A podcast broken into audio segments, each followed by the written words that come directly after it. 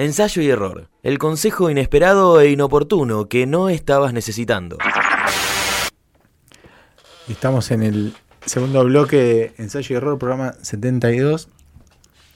Y tenemos una pregunta para, para Juan Francisco, que es... Este, tarde, tarde.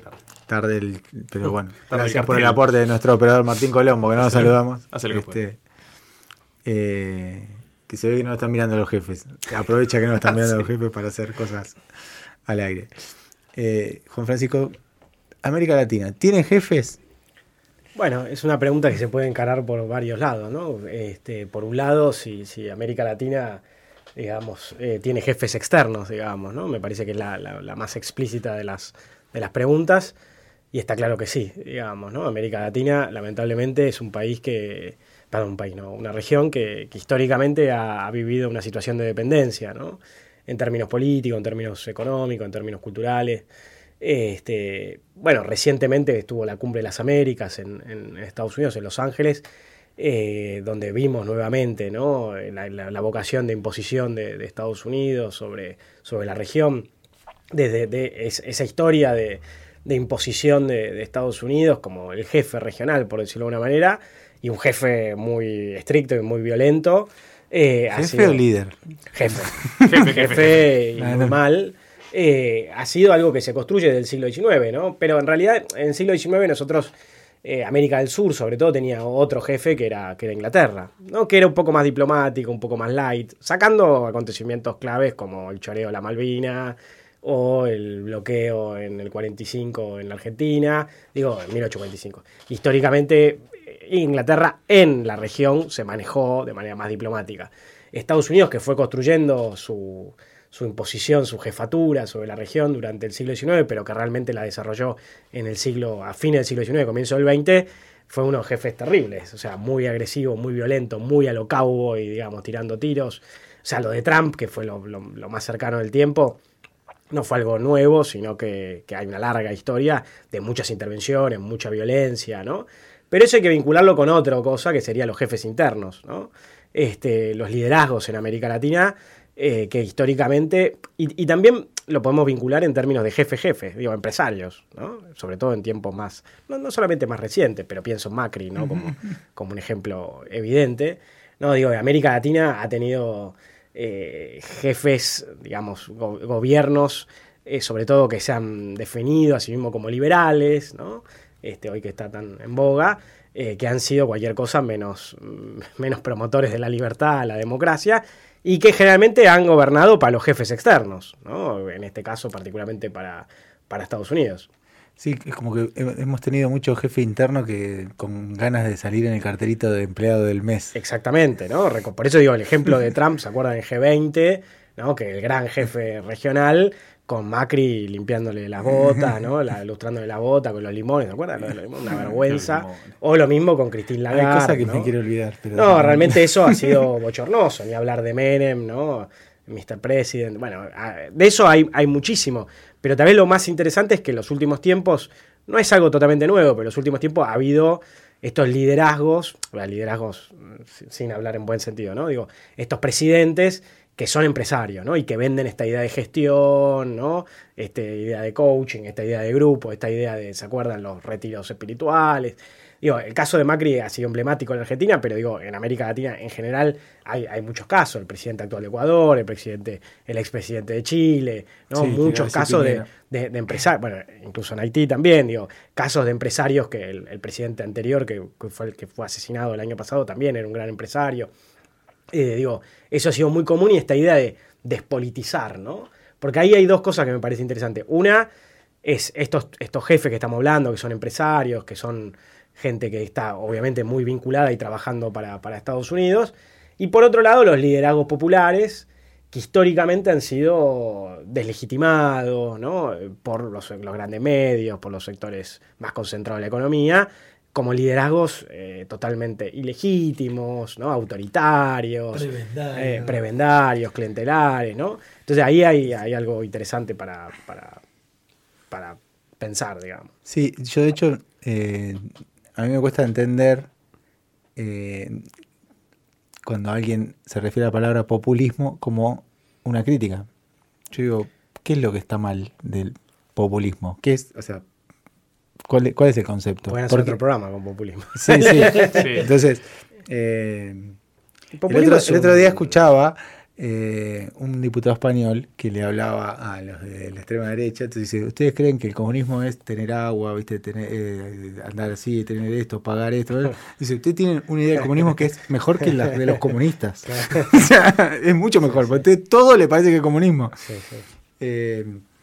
Y, por eso te preguntaba, viste, de los, de los de los jefes internos que, quieren congraciarse más con el jefe externo que con... Sin duda, sí, sí. Esa es la historia más trágica de, nuestro... Porque es una constante de todo, eh, desde, el minuto uno de la Sí, sí, ha sido, ha sido una tragedia permanente, digamos, ¿no? De, la dependencia de nuestras regiones. Insisto, que es política, que es cultural, que es económica, que va de la mano con muchas cosas, pero que además ha llevado a, jefaturas eh, que tienen una característica muy fuerte y muy común y constante, que es ser muy fuertes en la represión interna y muy débiles hacia afuera, digamos. Recordemos eh, cuando fue el gobierno de Macri, que fue todo el caso de Santiago Maldonado, toda la cuestión de los mapuches, etcétera, etcétera, que se hablaba de había un terrorismo interno, ¿no? Y con eso eran durísimos, defendiendo la soberanía nacional, pero entregando el país a ocho manos. Y cuando venía Trump, lo que, o Christine Lagarde, el FMI, lo, que veíamos, ¿no? Entonces eso ha sido una, una constante. Pero también es interesante esto, cómo se va cruzando, y en los últimos tiempos ha sido muy fuerte, esa idea de una gestión económica, ¿no? Traspolada a la política, entendida como que la política como algo malo y la gestión económica como algo bueno, y toda esta lógica que se decían antes de, bueno, y el caso de Macri es el hijo de, digamos, que tenía esos problemas con el padre que vos señalabas. Ahí tenés, es un ejemplo de, cómo sufrimos todos un eh, conflicto padre-hijo. Exactamente. A gran escala. Este, y ese tipo terminó eh, gestionando, bueno, gestionando, haciendo algo, un desastre eh, en el país, ¿no? Este, pero ese modelo, yo creo que una de las cosas más terribles de los últimos tiempos es esta idea, digamos, de que supuestos gestores empresariales pueden gobernar un país como si fuera lo mismo, cuando, cuando nada que ver, digamos, ¿no? Claro, principalmente porque el país no está lleno de empleados, sino que está lleno de personas que tienen intereses diferentes, necesidades diferentes, y derechos, de ciudadanos y obviamente. Este Igual a mí me parece que también que por ahí la idea de, de jefe así como una cuestión ligada a las características de una persona o bien personalista se suele pensar más justamente para el lado de los populismos o los caudillismos. Sí, sí, claro. Y se critican mientras que quien está arriba, digamos, desde una posición gerencial neoliberal, yo creo que son bastante intercambiables como piezas. Sí. Mientras que los jefes de los movimientos populares son cero intercambiables. Y ese es como su potencia y también su límite, ¿no? Sí, justamente, por eso digo, una, una, de las cosas que, que, digo, que ponía como, como contraposiciones, digamos, cómo se ha legitimado dictaduras y violencia de parte de sectores supuestamente liberales, etcétera, etcétera, y han eh, atacado a líderes populares con estas cosas que vos decís, personalismo, caudillismo, autoritarismo, eh, populismo, ¿no? Este, y, eso ha sido un tema histórico en América Latina, ¿no? no es algo nuevo, es una constante. También es muy interesante ver por qué surgen esos líderes populares en América Latina con tanta fuerza. Y, digo que, bueno, que ha sido una característica típica de nuestra región, líderes fuertes. Hoy por hoy, tal vez no tanto, pero históricamente sí. Tal vez la coyuntura que sea inevitable, que cada X cantidad de tiempo surjan esos líderes como contraposición a todo lo otro que venimos hablando. Yo creo que es una mezcla entre lógicas coyunturales y también lógicas estructurales. O sea, hay algo que tiene que ver con cierta cultura política, de cómo funciona la cultura política en nuestra región, etcétera, etcétera, pero también tiene mucho que ver con la falta de instituciones. ¿no? Cuando faltan instituciones, cuando los, los países sufren grandes crisis, bueno, está abierto a que surjan liderazgos fuertes y que muchas veces son liderazgos que vienen por fuera del sistema. Digamos, el caso más último fue Néstor Kirchner, que era, estaba dentro del sistema, pero era un gobernador periférico. Eh, el propio Perón era, una figura periférica, digamos, una figura, un outsider que aparece y entra y, que a partir de una crisis muy grande logra construir una relación de poder muy intensa. Y después también tiene, tiene que ver con que los poderes concentrados son tan fuertes, que necesariamente vos tenés que tener una figura fuerte política para poder enfrentarlos, ¿no? Con mucho coraje. Eso... Que a veces no alcanza. generalmente no alcanzan. Digamos, la historia no han alcanzado, digamos, ¿no? Por distintos motivos. Es como que cada tanto le, o sea, le podés hacer un poco de. Eh, empardar un poco la cuestión un tiempo, pero a la larga. Eh, las cosas siempre vuelven al, punto de origen. Y lo que quisiera subrayar es que todos estos críticas a estos movimientos populares, estos liderazgos populares, siempre van de la mano con un discurso de libertad, de democracia, que la respuesta después es todo lo contrario, digamos, ¿no? Quiero decir, eh, son, después vienen con... todo, libertad, democracia y, república. Republicanismo, poderes independientes y es, es todo lo contrario. Un poquito y es todo al revés. No, no, es todo lo contrario, digamos, ¿no? Eso ha sido sistemáticamente así. Eh, se lo debemos también un poco al marketing, a los medios. Pero también es muy interesante lo que decía David de, esta, de, esta, de esta cuestión de, que no es tan importante la persona, digamos, ¿no? Del otro lado. Eh, eso es bastante interesante porque en general porque permite también el, que te lo cambien todo el tiempo y como que vos sientas que estás en, cosas diferentes, pero en realidad estás en lo mismo. Ah, ah, digo, en, muchos casos en América Latina ha sido así, digamos. Eh, aunque hay casos excepcionales, como, no sé, Pinochet, Stroessner, digo, ha habido dictaduras muy personalistas de derecha, muy conservadoras, en muchos lados, pero, pero ha habido, digamos, las dictaduras, por ejemplo, en Argentina, en general los liderazgos, o sea, las juntas fueron intercambiables, digamos. Obviamente que Videla, por ejemplo, fue el más responsable, pero bueno, tenés varios que lo siguieron y así sucesivamente. Porque, claro, tampoco esa gente pudo lograr liderazgos eh, fuertes, digamos, ¿no? Y no hacen falta, quizás. No, no hace falta. Porque la lógica, de, son la lógica del sistema. Sí, sí, claro. Entonces funciona invisible. Y, digamos, los líderes populares, para mí, hay una cuestión de identificación que es importante. que Absolutamente. pero por otro lado, es, es un límite también. O sea, yo entiendo que las normas y las reglas nunca son neutrales, ¿no? Y que siempre favorecen determinado tipo de partido y determinado tipo de política. Pero después ves los casos concretos y muy pocos, llamémoslos jefes, la jefa, los líderes populares, han podido digamos, dejar, dejar o, ser sucedidos. Por ahí, en casos, digamos, muy fuertes, por ejemplo, el de Correa, que le metieron un troyano, pero increíble, y, digamos, y, Lula, bueno, Dilma después, que iba para el mismo lado, pero debilitada, y después otra vez Lula, no hay un tercero. No, no, eso ha sido, yo coincido que ha sido una limitación muy grande eh, y que ha sido muy problemático históricamente uno de los casos más excepcionales, pero que también no, se resolvió, o sea, dos casos excepcionales, son el de Perón y Evita eh, y el de Néstor y Cristina Kirchner, digamos. Son casos muy, muy excepcionales a nivel regional. A su vez un matrimonio en los dos casos. Sí, sí, sí, pero, pero digamos, son casos excepcionales en el sentido que hay mujeres, cosa que es, raro, digamos. Generalmente en América Latina los liderazgos han sido masculinos, sobre todo los liderazgos fuertes. Es muy interesante que decías Cristina como la jefa, digamos. Este y, eh, pero bueno, en los dos casos las tragedias hicieron que, falleciera alguno de los dos. Este, pero aún así es obvio que uno de los grandes problemas es la imposibilidad de trascender eso, de organizar eso. Eh, y, obviamente una vez que esos eh, líderes desaparecen, bueno, los movimientos sufren un montón de crisis, lo, hemos visto constantemente. Y, bueno, no, no, no, digamos, la solución obviamente pasaría por poder construir eh, movimientos más sólidos, instituciones más sólidas. Pero es difícil, es difícil porque los otros juegan también. Digamos, ¿no? Hay muchos factores, pero. Los otros juegan, tener la cancha inclinada todo el tiempo. Claro, los otros juegan y te. Y los propios juegan también. sí, pero recordemos, por ejemplo, digo, en el caso de Cristina, también ella había querido armar algo y bueno, no, no, no pudo ser. Vos fíjate, digo, cualquier tipo más o menos ungía, lo volteaba. vos hablabas de Vudú, por ejemplo, ¿no? Vudú terminó en Cana y Vudú eh, en un momento se parecía la posibilidad de que fuera como un continuador. Para mí no era lo mismo. No, obviamente. no, no, no, obviamente. No, no, pero digo, algunos no, pero esas cosas pasan, no, no, hay, eh, eh, entonces al no poder darle continuidad. es muy difícil, sí, sin duda, sin duda. Bueno, y habíamos prometido hablar de buenos jefes, de malos jefes, de buenos ejemplos, de malos ejemplos. Eh, Cobo, yo voy con Cobo. ¿Eh? ¿Con Cobo? Sí. Cobo fue el gran, gran sucesor de Cristina, pero bueno, no lo dejaron ser por una votación, una equivocación mínima. I choose not to fight. voto no positivo. Y ahí terminó su carrera.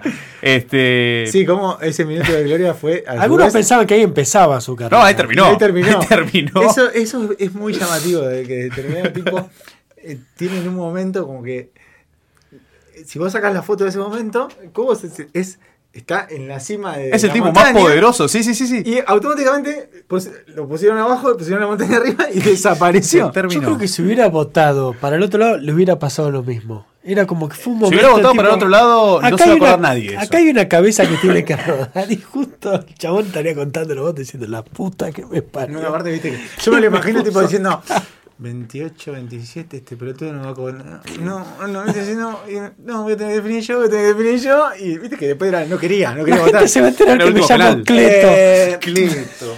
A ver, vayamos a un cuarto y, y ahí fue cuando Pucheto lo apuró, viste. Ahora, después Ahora las cosas que hemos las vivido. cosas como cambiaron, pero el tipo le dijo, bueno, miren, No, es hermoso. presidente, hay que votar. Las cosas son increíbles. y bueno, no sé qué.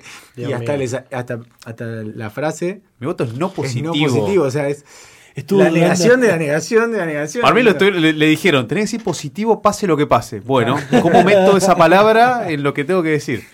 Claro. Porque no hay manera, sino, ¿quién- aprende ¿qué habla? frase- Si era Yoda. Es como el que aprende una frase y, y está todo- toda la semana viendo en qué charla la mete, ¿viste? Sí.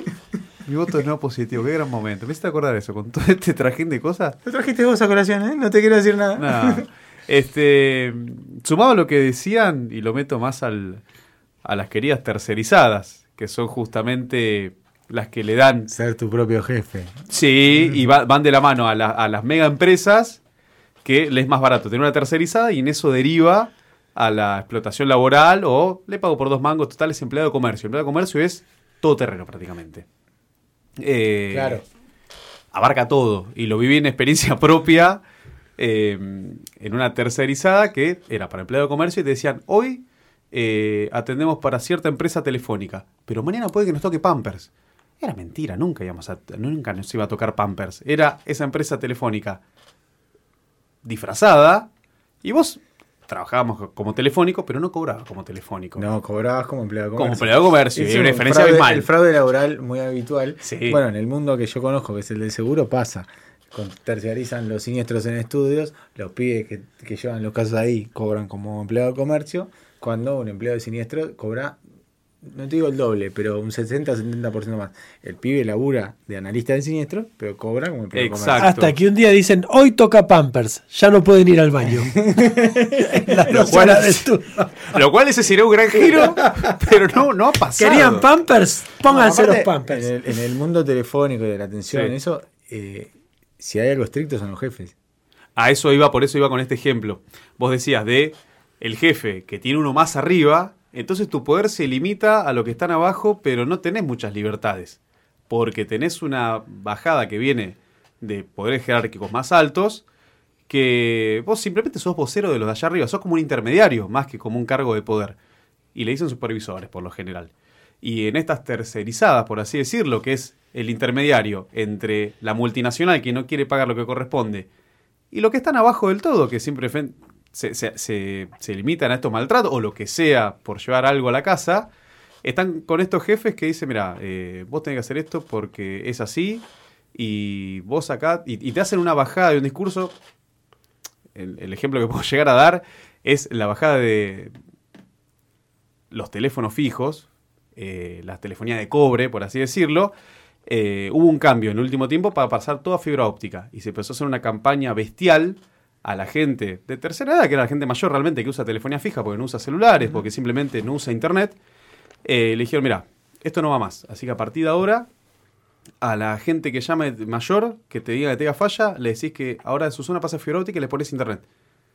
Pero, ¿cómo? Bueno, ¿cómo hace la falla? No, no, las centrales se van a apagar directamente. Ellos van a llamar porque no, no van a tener tono.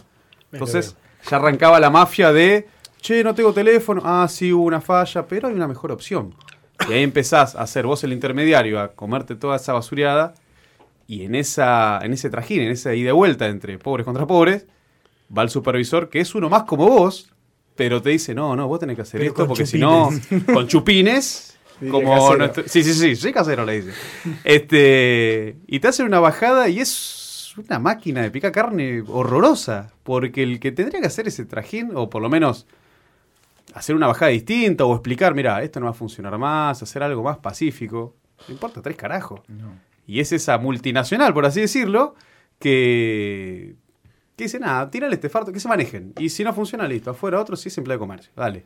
Y Ese es un ejemplo de muchos, ¿viste? Pero pasa eso. Y eso es muy loco, porque el que es supervisor, el que supuestamente tiene un cargo de poder, en realidad es vocero, no tiene poder de nada. Y de hecho sufre lo mismo que vos, pero en otro escalón. Y además, eh, ese, ese que sufre, o sea, sufre lo mismo que vos, Sí. además eh, no goza de la simpatía de ninguno de todos los que están ahí. No, es el más odiado. Hacen un asado y es. eh, si No. olvídate si uno le llega a decir al jefe que le invita, le- se suspende el asado. No, es el más odiado, es el más odiado. Porque es, eh, es el que te castiga, pero vos la cara que ves. Sí, bueno, eso es algo, algo muy habitual. Ojo igual, hay una delgada línea, como decías al inicio, entre el que está en ese cargo y el que se cree ese cargo. Que siendo ese vocero, él dice, eh, pará, yo soy un tipo de poder, yo le digo a este tal cosa y en realidad está repitiendo de arriba, ¿no? Y se comen esa película.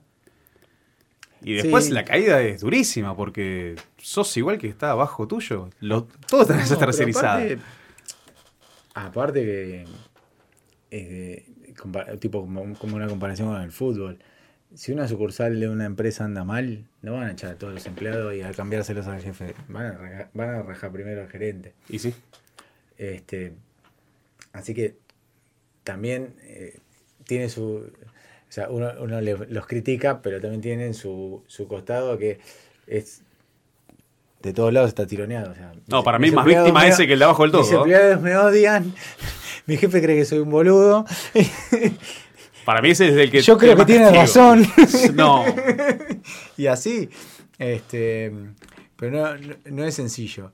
Eh, hay, hay algunos calificativos del jefe, como hablabas hoy, del el negro jefe, o un patrón, eh, alguien que relaciona al deporte, que es, bueno, el tipo este está claro, es el jefe, es el que manda. Ahí tiene una connotación positiva. Pero en Sí. el mundo laboral, este no está bueno. Y después el, el ser tu propio jefe, yo por ejemplo a mí me genera una, una enorme contradicción el decir día feo. Tengo ganas de pedir algo de comer Ah, y digo, pero el, viste, estás tentado a decirte, me pido algo por una de esas aplicaciones, que a los pibes eso los, los hacen, es sé tu propio jefe y ordenate andar en bicicleta abajo de la lluvia para llevarle cuatro empanadas a un boludo que no quiere ir hasta la casa de empanadas. Y digo, por un lado es, no puedo hacer venir un pibe a traerme cuatro empanadas, que se juegue la vida, y por otra vez, y el pibe también necesita hacerlo porque también de otra manera se, juega la vida. Es esa contradicción de, ¿lo estoy ayudando o lo estoy castigando? pero te- claro, no sé, qué, no sé qué si estoy haciendo bien o estoy haciendo mal. Digo, si voy a, a- voy a comprar las empanadas yo, eh, le estoy sacando al flaco un mango que se puede hacer. Y si la pido, por ahí tipo le pasa algo, justo. digo, no, no lo esa contradicción no la puedo resolver, me declaro incapaz. Me ha pasado. me ha Hacete pasado. una ensalada. Días de lluvia y ver la aplicación y decir, mira, no, no, no tengo nada en la heladera. Pero me pasa está con la imposible empanada, afuera. no me pasa con la pizza, porque la pizza no hay que pedirla, hay que ir a buscarla. Ah, mira. La pizza hay que ir a buscarla. Y traerla en una parte del auto que sea plana. Tiene otra relación con el calor. Tiene que llegar caliente, tiene que No llegar tienes- rápido. tiene que llegar entera y tiene que llegar el queso equitativamente distribuido en la pizza. ¿no? No, demasiado. Yo voy, yo tengo en el baúl, la pizza va al baúl, que el piso del baúl es, es, eh, es plano. Entonces ahí viaja plano. Vengo despacio, Bien. este, no paso La las cuentas. La pizza la voy a buscar así. Después, pero vos te pedís una pizza de un lugar que me, qué sé yo, yo vivo cerca de Francesco. Me encanta la pizza de Francesco. Pero fui el flaco de la moto y, y está la pizza acá y el queso vino, viene dos días después. Y ya, viste, ya tenés que. Una cosa es tener el horno, el horno calentito un poco para meter la pizza y darle un toquecito más para levantar. Y otra cosa es tener que reconstituirla toda, ¿viste? Claro. Tipo, como decir, No la amasé, pero todo lo demás lo que hacer yo. de arte que dice, oh, me, me trajeron este cuadro que lo rompieron todo y lo tengo que hacer de vuelta. Digo, claro, al final lo hago todo yo. Mandame el queso, mandame las cosas todo por separado y la hago yo.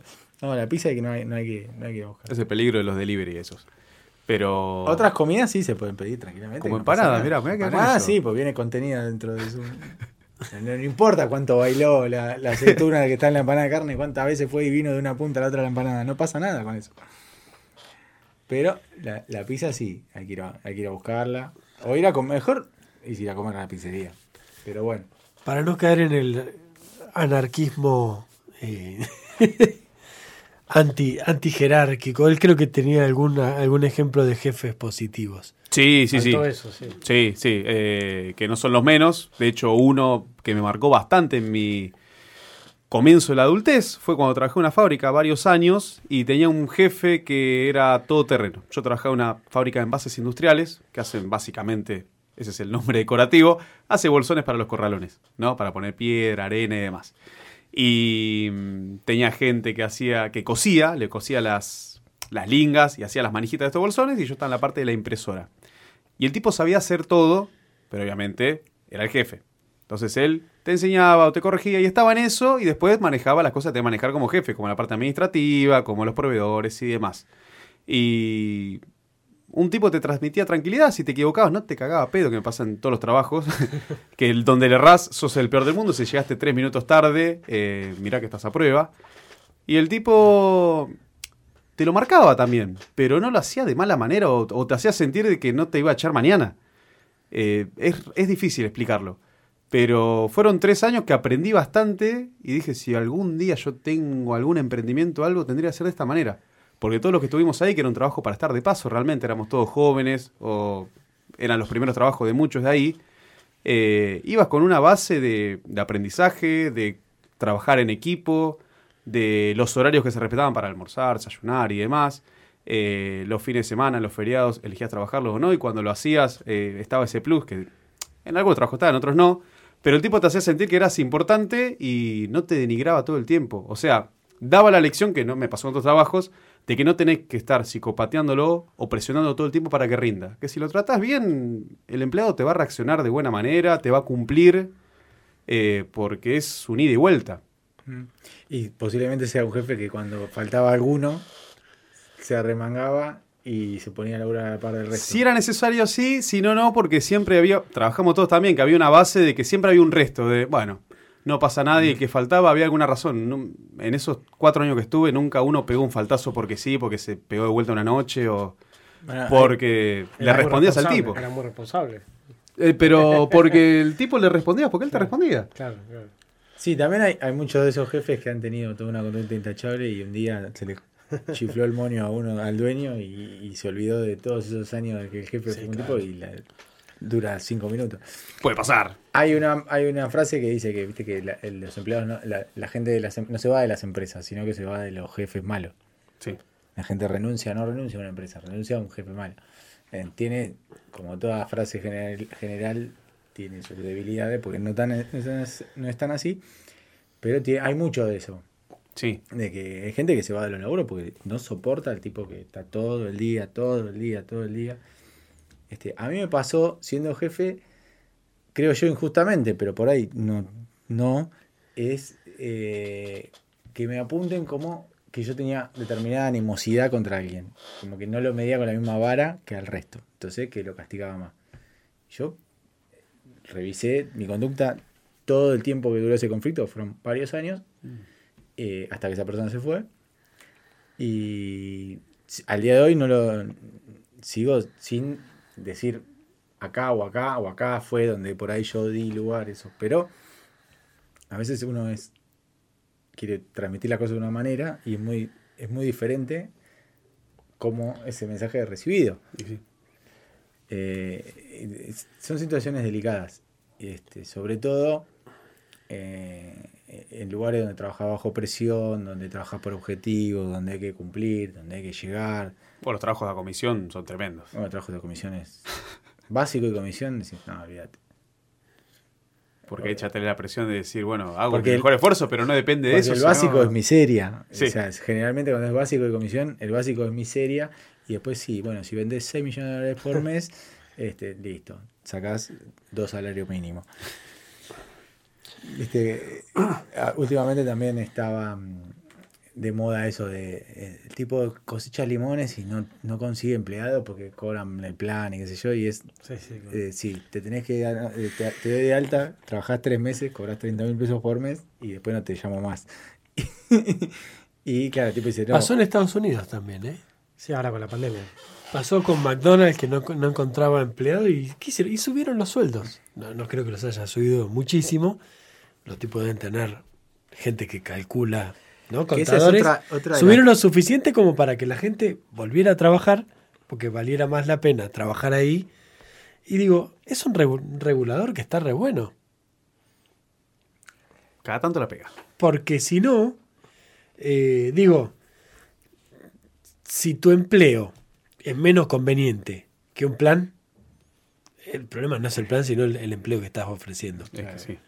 Eh, entonces digo, por, un lado está la ley de cuánto deberías pagar, pero también esa otra presión, hasta diría de mercado, casi donde querés racionalidad, bueno, la gente calcula racionalmente, ¿sí? esfuerzo más tiempo, más el viaje en colectivo, más esto, más el otro, conviene más que ganar un malo jefe, 70% o un 60% de eso sin hacerlo. Y bueno, quizás si ofreces más, es que la gran pregunta es esa. Evidentemente no es, no es el sueldo. Sí. O sea, sí es el sueldo, porque evidentemente si vale casi lo mismo quedarme en mi casa por un plan, que es lo que cuestionan mucho, no tenés que echar la culpa del plan, echar la culpa eso es, una, eso es algo, es una construcción que en realidad no tiene ni pie ni cabeza, pero bueno, lo que pasa es que es tomado como una verdad.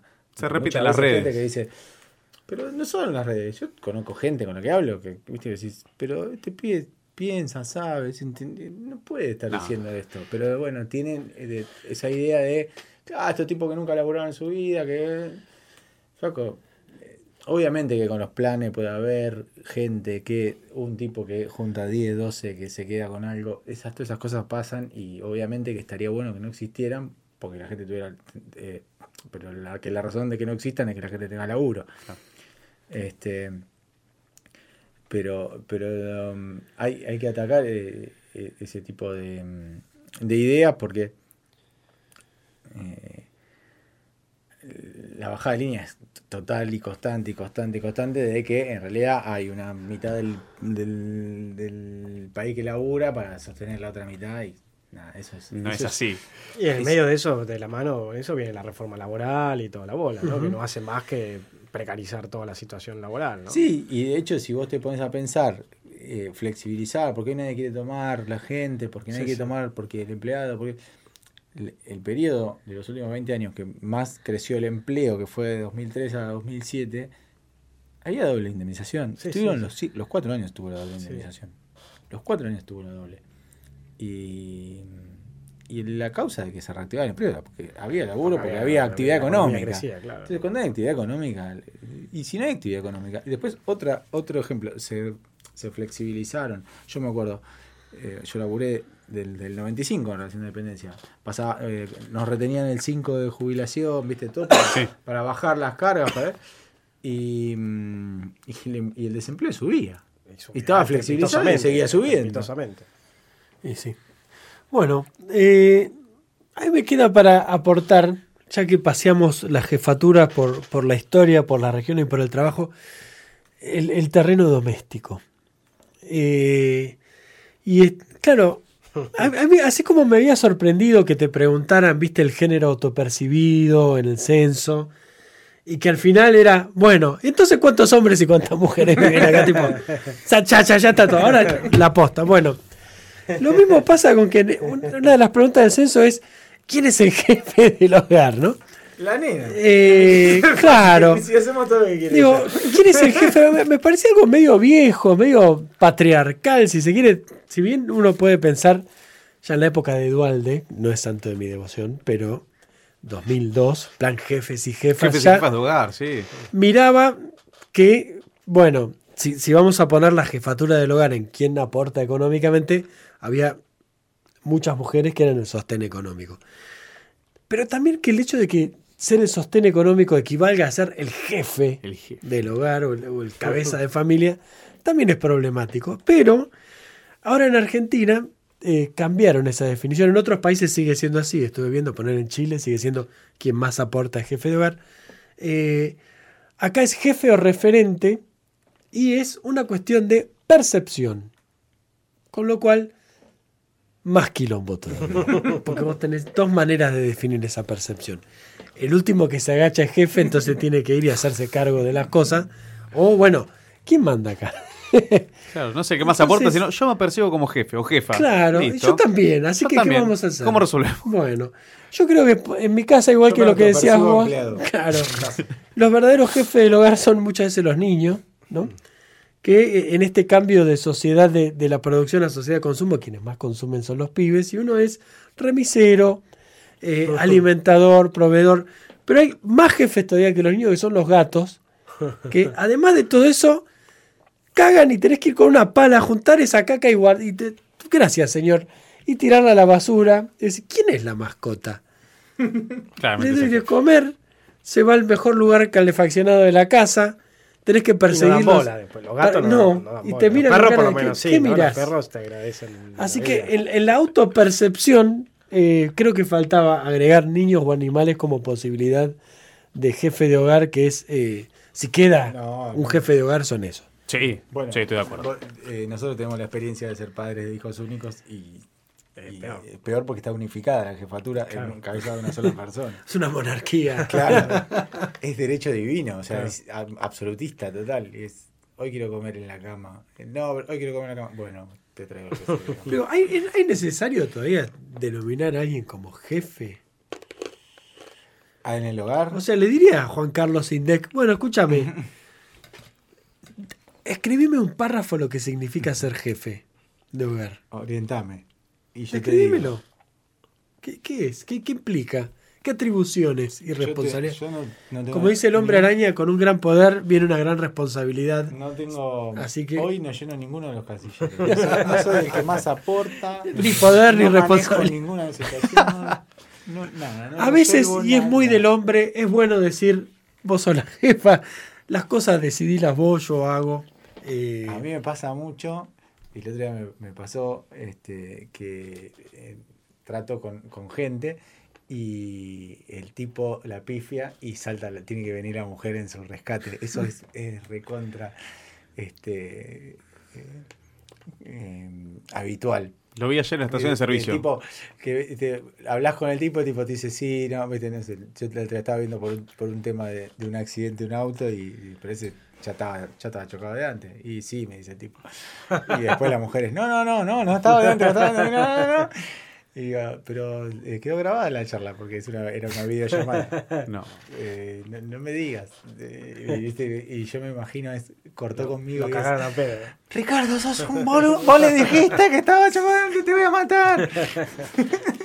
Pobre Ricardo, si nos escucha, mandamos nuestra solidaridad con él. Ya Ricardo- sabemos que no es el jefe, Ricardo. Ricardo, y sí.